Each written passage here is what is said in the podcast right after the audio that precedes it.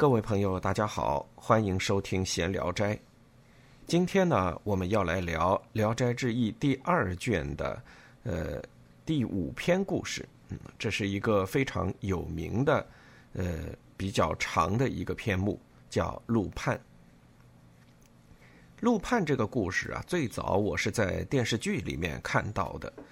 呃，小时候呢，正好呃赶上了八十年代那一版精雕细琢的《聊斋志异》的播出，呃，但是因为那个时候《聊斋志异》是放在很晚的时段，呃，在那个年代很晚，可能在今天也不能算很晚吧，在那个时候大概八九点钟街上就没什么人了啊，呃，所以它只要是晚于九点的电视，基本上都很难看到。呃，当时我记得，呃，看《陆判》的时候啊，还有一点点小害怕啊，觉得这个故事还是挺刺激的。嗯，现在看来啊，这个电视剧已经，呃，从技术上呀，还是什么呀，呃，总之看起来都比较的粗糙和简单了。呃，但是《陆判》这个故事给我留下了非常深的印象。这个故事呢，如果我没记错的话，电视剧就是把它前半部分的故事啊，呃，给拍了一下。那么后面的一个小尾巴呢，没有，好像没有加进去，因为没有什么印象。呃，读完呢，大家也会发现，因为后半部分情节性较差一些，改成电视剧可能比较困难啊。前面的故事情节比较丰富啊，可以拍出很多的东西来。那么现在呢，我们就来听一下白云出岫朗读的文言文版的《陆判》。陆判。陵阳朱尔旦，字小明，性豪放，然素钝，学虽笃，尚未知名。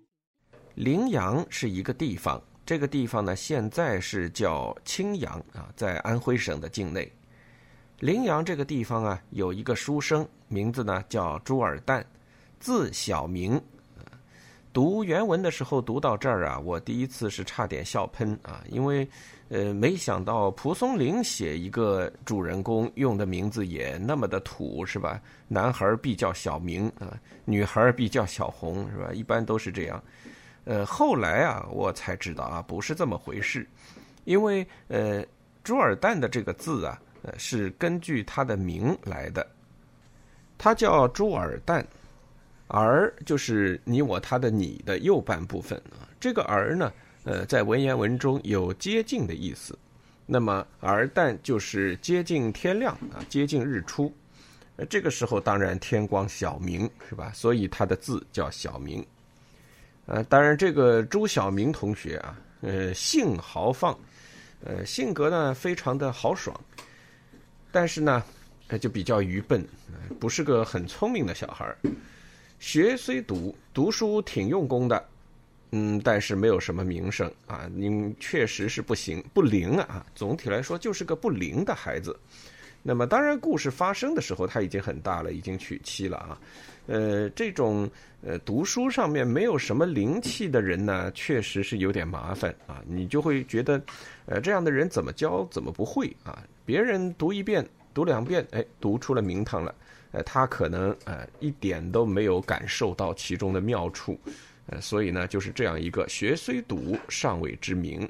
一日闻舍众饮，或戏之云：“君有豪名，能深夜赴十王殿，复得左郎判官来。”众当具作言，改陵阳有十王殿，神鬼皆木雕。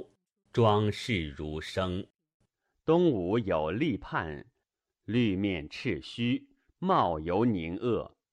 或夜闻两郎考训声，入者毛皆森，故众以此难诛。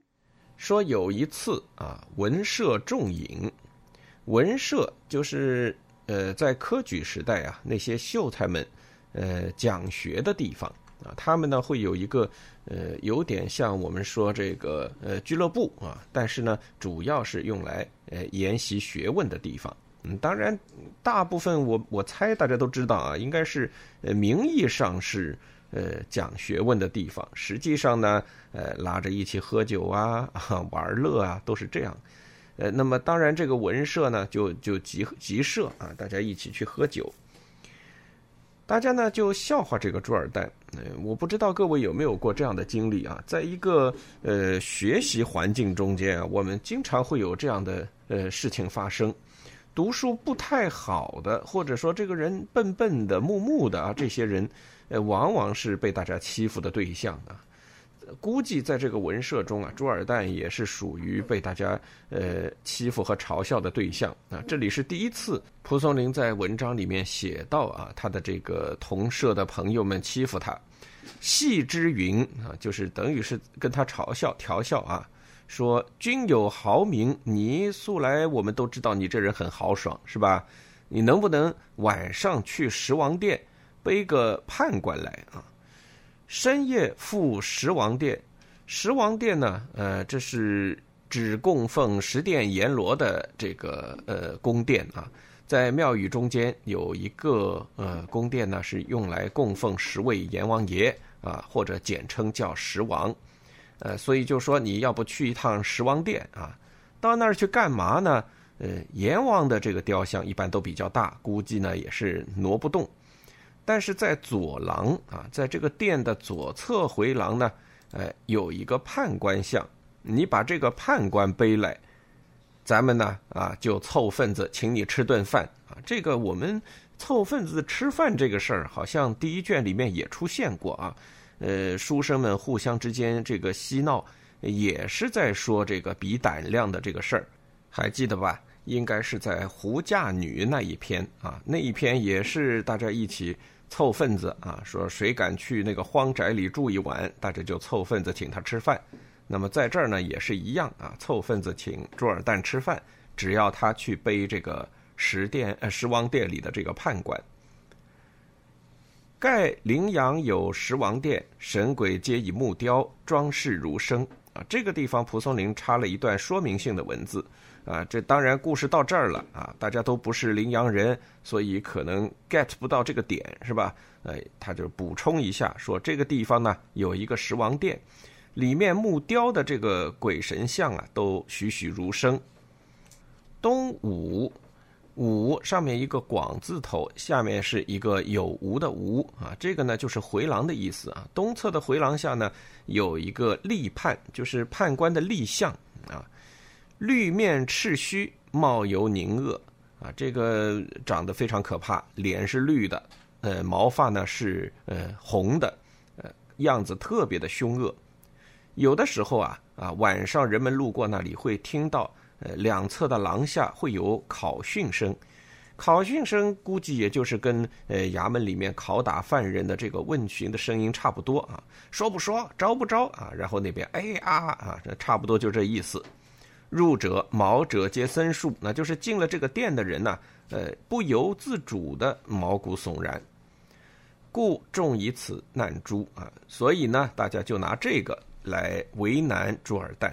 朱孝起径去，居无何，门外大呼曰：“我请然宗师至矣。”众皆起，俄复叛入，至机上，奉商。泪之三，众睹之，瑟缩不安于坐，仍请复去。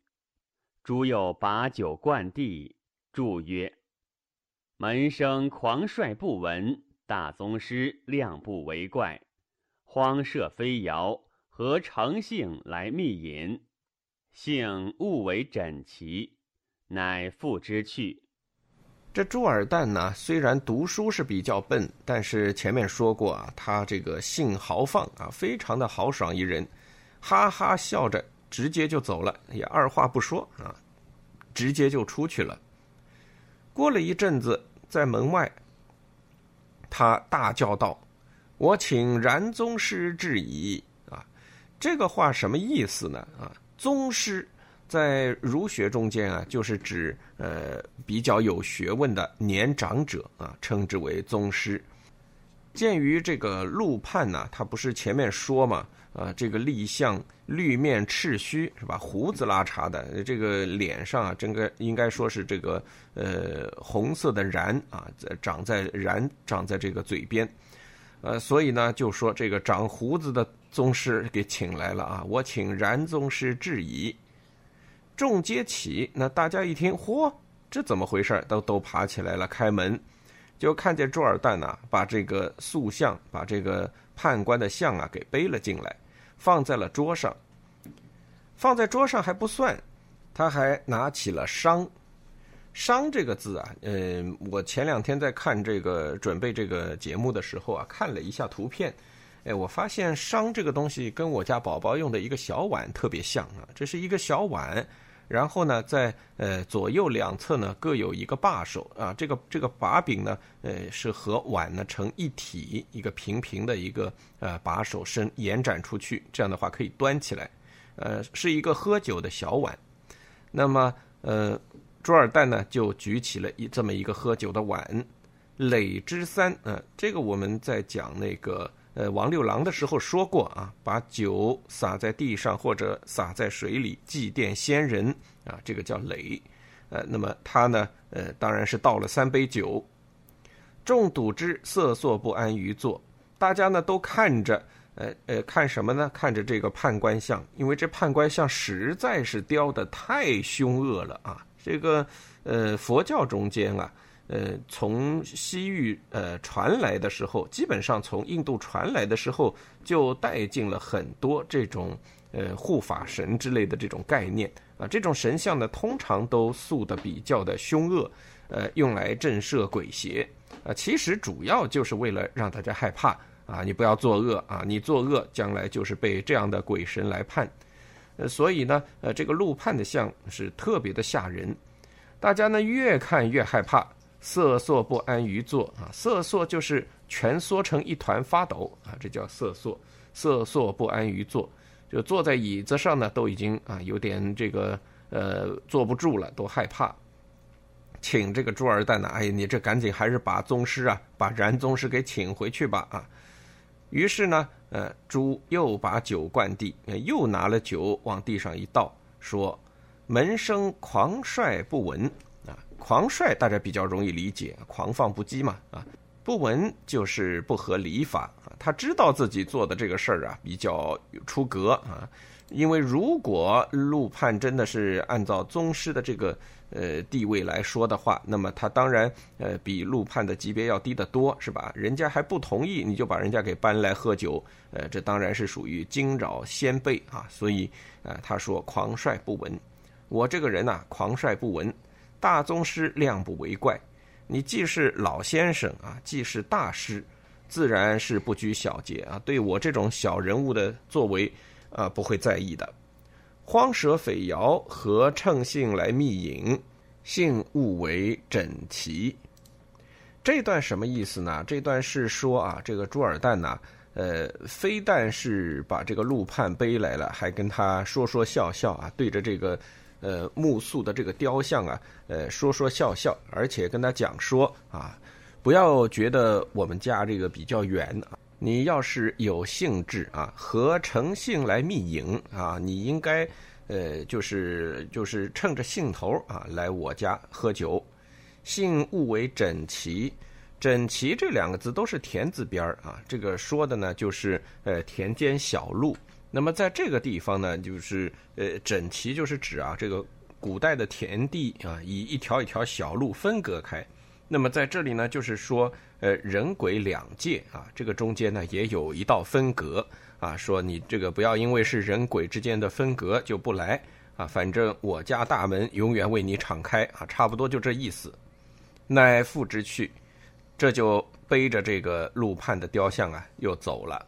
次日，众果招饮，底目半醉而归，兴未阑，挑灯独酌。忽有人牵连入，视之，则判官也。朱启曰：“亦无待将死矣，前夕冒毒，今来加辅治耶？”判启浓然，微笑曰：“非也，昨蒙高义相定，夜偶暇，竟见达人之约。”果然，朱尔旦的这些狐朋狗友们啊，也算是呃言而有信。大家果然呢，呃，攒了一桌请他喝。到了晚上啊，这个半醉而归。说半醉而归啊，差不多就是没有喝到全醉啊，没有喝到酩酊，呃，就是喝到一半就回来了。那么差不多摇摇晃晃能回家。兴未阑，挑灯独酌。那当然，对于好酒的人，像朱尔旦这种性豪放的这种人呢，呃，他肯定觉得这光喝一半呢，呃，不过瘾。于是呢，点上蜡烛，自己一个人自斟自饮。忽有人牵帘入啊，牵呢就是掀的意思啊，把这个门帘一掀，有人进来了。抬头一看，就是昨天背来的这个判官。呃，朱尔旦吓一跳，起身说：“义五代将死矣。”义这个意思的义是料啊，料想，料想我大概是要死了。前夕冒毒，今来家辅治耶？前一晚呢，我是对你有点冒犯啊，对你这个雕像有点冒犯。难道你现在啊就准备来杀我了吗？啊，是这个意思。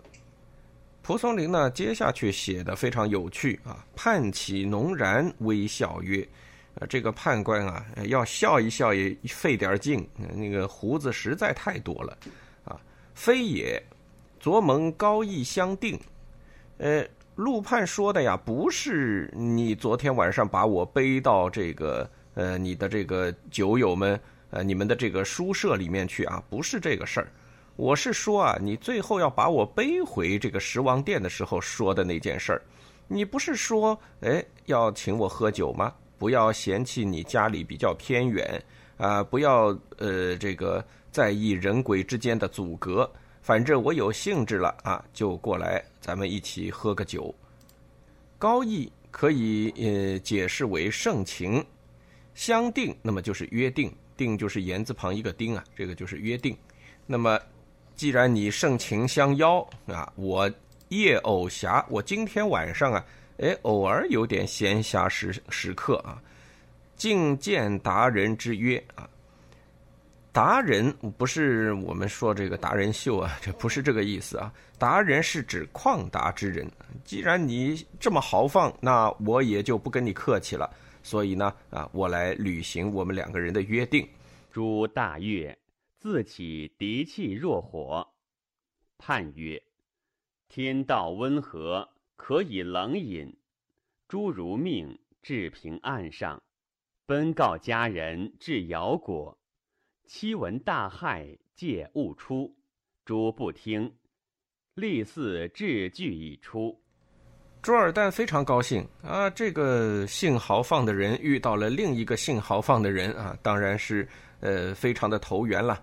牵衣促坐，拉着陆判的衣服啊，就这个马上请他坐下来。哎，注意啊，到目前为止，朱尔旦还不知道这个是陆判，他只知道这是个判官啊。呃，说陆判是因为我们都已经知道这人姓陆了啊。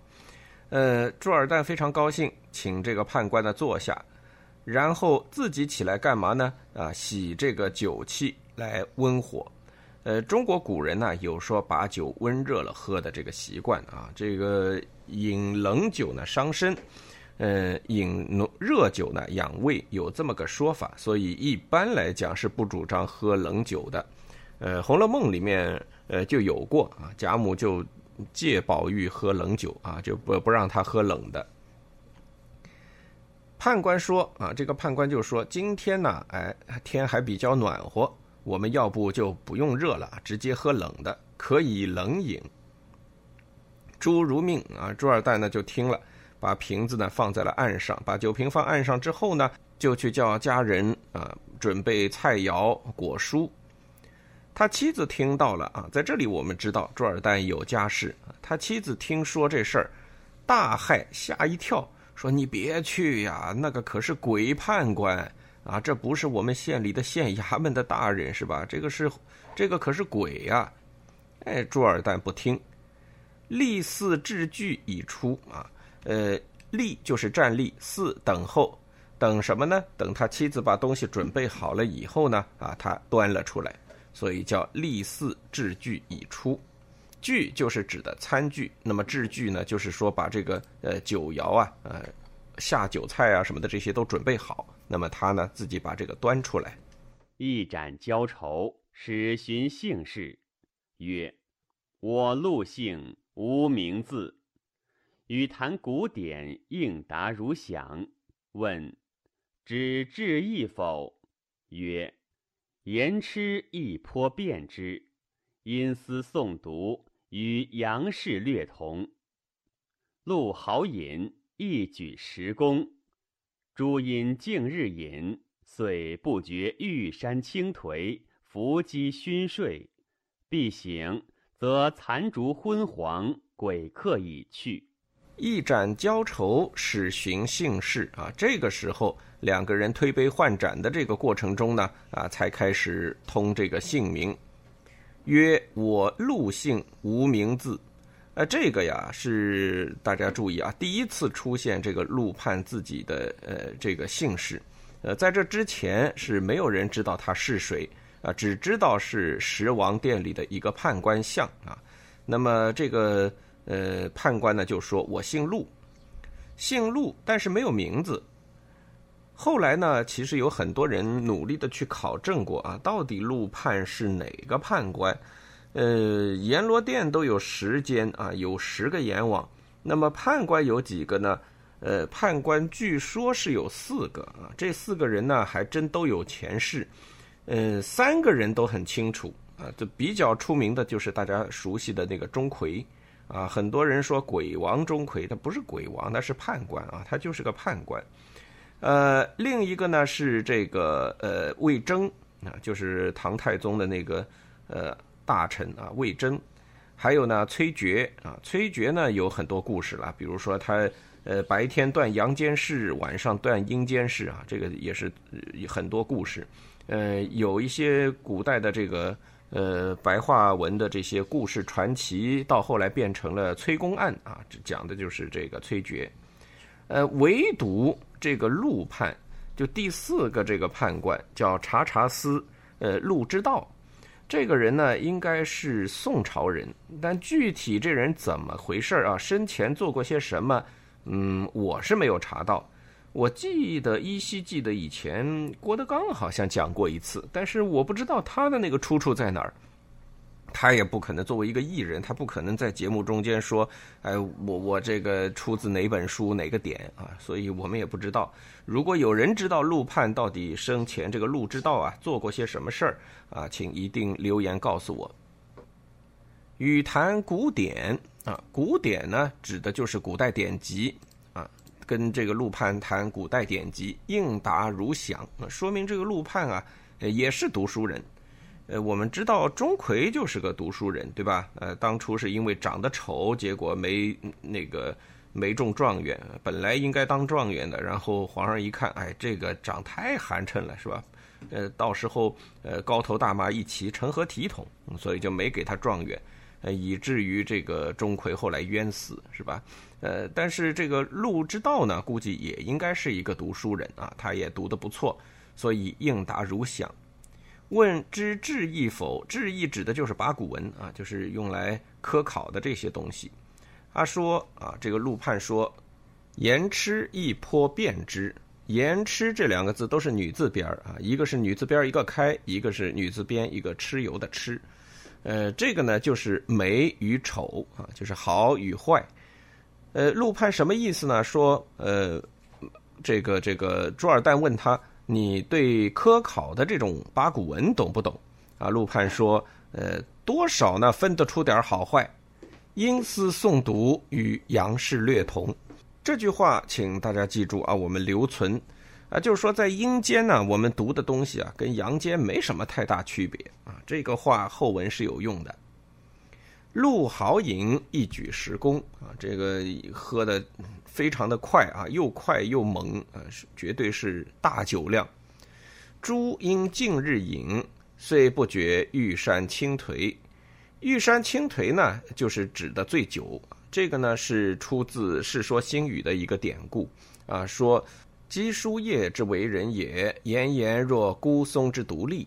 其罪也，巍峨若玉山之将崩啊！因为这个，呃，就是讲这人呢，呃，体态非常的好啊。这个如果清楚的话，哎，你就像一棵松树，直挺挺的立着啊，非常的挺拔。那喝醉了怎么样呢？喝醉了也漂亮，啊，像是玉做的山啊，摇摇晃晃的要倒下来啊。所以就是呃，这是说这个姬书业这个人啊，是个身体非常的呃体魄非常的漂亮啊，非常的俊美。那么在这个地方呢，就引来啊说岁不觉玉山倾颓，那就是指朱尔旦呢不胜酒力，因为他毕竟已经喝了很久了。呃，陆判来的时候，他其实在朋友那儿已经喝过一轮啊，然后回到家又独酌了一阵，呃，所以这第三轮下来呢是盯不住了，伏击熏睡啊，那就干脆就睡着了。等到醒来的时候啊，呃，家里还剩下一点点这个蜡烛残烛，就剩一点点了，昏黄，发出昏黄的这个光线。呃，陆判这个鬼客呢已经离去了。自是三两日折一来，情意洽，使底足卧。诸县窗稿，路折红乐之，都言不佳。一夜诸醉先寝，陆游自酌。忽醉梦中觉脏腑微痛，醒而视之，则陆判坐床前，破腔出肠胃，条条整理。恶曰：“素无仇怨，何以见杀？”陆笑云：“勿惧，我为君亦会心耳。从容纳长矣，复合之。莫以裹足布束诸腰。”从此以后啊，三两天陆判就来一次，两个人的关系呢也是越来越好。好到什么程度呢？好到时底足卧啊，就是时不时的两个人啊，脚碰脚的睡觉啊。这个我们前面也说过啊，中国古代人如果随随便便睡觉的话，就睡在榻上。那么在榻上一睡呢，啊，就脚对脚。朱献昌稿，那么朱尔旦呢，有一天就拿出自己的稿纸来了啊，拿出自己写的文章来了。窗户的窗。啊，草稿的稿，这个就是指啊，他平时写的习作。呃，因为一般写作都是在窗前嘛，啊，放一张桌子，这样能有光，呃，所以就称为窗稿。陆判一看呢，啊，每一篇都拿红笔稍微改一改、删一删，啊，也就稍微改一改，然后就说，哎，不行不行，这个文章根本过不去啊，所以每篇他都看了，都批了，啊，都说不灵。一夜。诸醉啊！有一天晚上，这个朱尔旦呢就喝醉了啊，那先躺下睡觉。陆游自酌，陆判呢自顾自的在那里小酌啊，在那里自己给自己倒酒喝。忽然呢，在朱尔旦的醉梦中，觉得哎呀，自己的肚子怎么那么疼啊？哎，是不是要上厕所？醒来一看，则陆微坐床前，微坐就是腰板挺直的，严肃的坐着啊。那么陆判呢，就坐在这个床前，破腔出肠胃，条条整理，把这个朱尔旦的肚子啊给开了个膛，呃，里面的肠子呀、胃呀、什么肝呐、胰的、胆呐，一样一样拿出来，整整齐齐的放在一边。恶曰：啊，这个朱尔旦很吃惊啊，啊，居然还能说话。素无仇怨，何以见杀？说我跟你无冤无仇的，你怎么就要把我杀了呢？啊，陆判一边笑一边说：“不要怕，我给你换一颗聪慧的心啊！我为君亦会心耳。从容纳长椅，复何之。好，把这个心拿出来换了一颗啊，然后再把其他的东西，什么肺呀、皮呀，一样一样的往里放。放完以后啊，再合上。莫以裹足布。”束诸腰啊，拿这个裹脚布啊，啊，古人因为没有袜子嘛，啊，一般是用裹脚布，呃，把这个裹脚布长长的裹脚布，呃，勒住这个朱尔旦的腰，把它给收起来，把伤口什么都收在里面。这个外科手术非常的神奇啊，我不知道蒲松龄是怎么想的，呃，但是把这一样一样拿出来，再一样一样放回去。呃，我记得当时电视剧就让我觉得非常可怕，呃，但是现在想想还挺可乐。作用毕，是榻上亦无血迹，腹间绝少麻木。见鹿至肉块肌上，问之，曰：“此君心也。作文不快，指君之毛翘色耳。是在民间，于千万心中。”捡得佳者一枚，为君一之。留此以补缺数。乃起，掩飞去。事情做完啊，再看一下榻上没有血迹啊，这个两个人睡的地方根本就没有血滴下来。腹间觉少麻木啊，只是觉得肚子上啊有那么一点点麻啊，酥麻酥麻的。看见呢，陆至肉块机上啊，他陆判把一块肉扔在了这个桌子上，他就问这什么东西啊？啊，陆判说：“此君心也啊，这是你的心啊。”文章做的不够快啊，我就知道了，你这个人呐，毛翘色耳。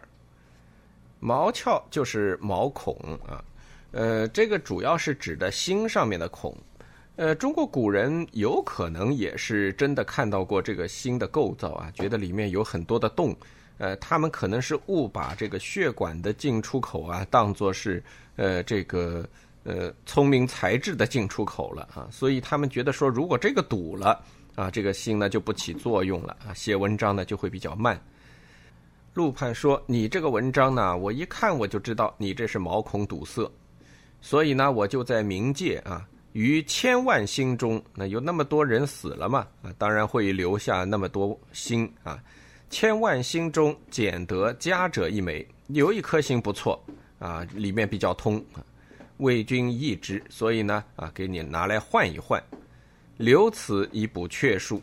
那当然，从冥界拿走一颗心。”那冥界就少一颗，你现在这颗堵塞的心没什么用，那我再拿回去凑数。于是他起身关门而去。天明解释，则窗缝已合，有陷而赤者存焉。自是文思大进，过眼不忘。数日又出文示录，录曰：“可以，但君福薄，不能大显贵。”相科而已。问何时？曰：今岁必魁。未几，科试冠军。秋为果中精元。天亮以后啊，朱尔旦把这个裹脚布从呃腰上给解开了啊，低头一看，哎，这个是这个刀口啊已经合上了，有线而赤者存焉啊，只有一条红红的细线还留着。从此，朱尔旦文思大进，过眼不忘啊！这个写文章，这个快呀，又快又好。几天以后啊，写了一篇新的文章，拿出来给陆判看。陆判说：“嗯，不错，这文章看起来像回事儿了。但君福薄，不能大显贵，相科而已。啊，说这个，但是呢，你呀，命不够好。”不能太显贵了啊！你也不可能是呃殿试啊，什么这个状元榜眼呐，什么这都没戏啊！你最多也就是乡试、科试啊，有那么一点点这个呃成绩。朱尔旦一想，过去我可是在文社里面到处被人笑话，呃，现在有乡科的命，那也算不错了啊！就是说，那我大概什么时候能得中啊？陆判说，今年就可以。金岁必魁啊，这个还是魁啊，应该说，呃，成绩会不错的，今年肯定能拿第一。未几科试冠军，秋为果中金元，啊，就是没有多久以后啊，啊，在乡试上面呢，他是获得了第一名，呃，所以呢，拿到了金元。同舍生素野语者，即见为末，相视而惊，细寻始知其意。共求诸仙荣，愿纳交禄。禄诺之，众大赦以待之。庚初，禄至，炽然生动，目炯炯如电。众忙乎无色，齿欲相击，见隐去。同舍的这些同学们呢，呃，一直呢，从来都是笑话这个朱尔旦。我们知道啊，这个朱尔旦。呃，写文章、读书，呆呆傻傻。虽然呃性豪放啊，但是大家基本上还是呃多少有点欺负他啊，笑话笑话他。即见帷墨，为墨是什么呢？为墨就有点像这个优秀文章汇编啊，就是今年的考试里面比较好的呃这些文章的一个汇编。那么大家拿来参考，下一次考试呢可以学习。啊，看了帷幕之后，当然，嗯，你是金元嘛，这文章怎么可能不收在帷幕里面呢？所以，呃，他的同学都看见了，看见相视而惊啊，都大吃一惊。哦，这几天不见，怎么变成这样了？啊，细寻始知其意，抓住朱尔旦就问啊，你这个是哪儿买的教辅啊？哪里上的这个补习班？你怎么可能有这么大的进步？啊，朱尔旦呢就老老实实的把这个都说了啊，这个整个过程都说了。共求诸先容，先容先后的先容就是容纳的容，先容就是先通融一下啊，先通禀一下，替我们呢呃这个介绍介绍，引荐引荐，大家都求朱尔旦先替大家引荐一下。愿意呢，跟这个陆判呢交往交往，认识认识啊。也许呢，呃，千万颗心了嘛，说不定还有几个通窍的心拿出来跟大家换一换啊。陆诺之啊，这个陆判倒也不觉得烦啊，他也挺好，可以，大家都认识一下吧。众大赦以待之，大赦就是请了一桌大的哈，这个这回呃。大家凑份子，不是给朱尔旦呃吃喝了啊，这回是请陆判，所以大家给置了一个好的酒席，请他。庚初啊，到了半夜，刚刚开始入夜的时候啊，陆判就来了，赤然生动，目炯炯如电。这两个描绘呢，都跟呃传统的四大判官里面关于陆之道的这个描写是一样的啊，就是。呃，胡须啊，这个红色的这个毛发很茂盛，然后这个胡须呢会呃颤动，目光如电啊。因为这个陆之道啊，在四大判官中应该是呃负责督查这个呃评判的公正程度的啊，有没有冤假错案，他是判这个的，所以呢，这个必须是目光如电。众忙乎无色，大家一看呢，都吓得脸脸都白了啊。齿欲相击，这个牙齿呢也忍不住就上下打震，实在是太可怕了。见影去啊，所以也没来得及认识，大家都纷纷的逃走了。由此可见啊啊，要跟这个陆判交往，也不光是你是个读书人就行，或者你能喝酒就行，还真得有一点朱尔旦的这个本事啊，就是性豪放啊。人若不豪放、不豁达。估计也是没有办法遇见啊，直面这个陆判的这种呃相貌，说明陆判的这个炯炯如电的目光啊，就是来呃打击人的这种呃贪欲啊，或者说私心啊啊，因为你性豪放啊，人呢比较豁达，所以就不会有太多的心眼。你一旦有了太多的心眼啊，你是无法承受陆判的这个目光的。呃，刚才呢，我们还说留了一句，就是呃，说到这个考试的这一块儿，每次在呃《聊斋志异》中间，只要一提考试啊，我们就一定要多加一个心眼，因为这个是蒲松龄不可磨去之痛啊，这个心头不可磨去之痛。呃，讲到这个考试的事儿，呃，所以即便啊，陆判给这个。朱尔旦换了个心，这个朱尔旦还是没有机会啊，大富大贵高中，他，只不过是中了一个乡试，一个科试。呃，说到这儿，大家又要嫌我啰嗦了，这不就是蒲松龄吗？哎，对，就是啊。所以蒲松龄在这儿的意思是什么呢？就是，呃，你就算是有一个陆判给你换了一颗心啊，给你换了一个通透的心，呃，能写好文章。呃，如果你没有命啊，不过也就是相科试而已啊，所以这也是他对自己的一个自嘲啊，说明他的心是通的啊，他自认为自己的心是通的，所以呢，相科是都拿了第一了，但是呢，没有中举的这个命，所以这辈子啊，往上考是没有机会了。好，呃，陆判的故事呢比较长啊，我们今天先听到这里，呃，下期我们继续。呃，《聊斋志异》的陆判。好，今天的节目就到这儿，我们下期再见。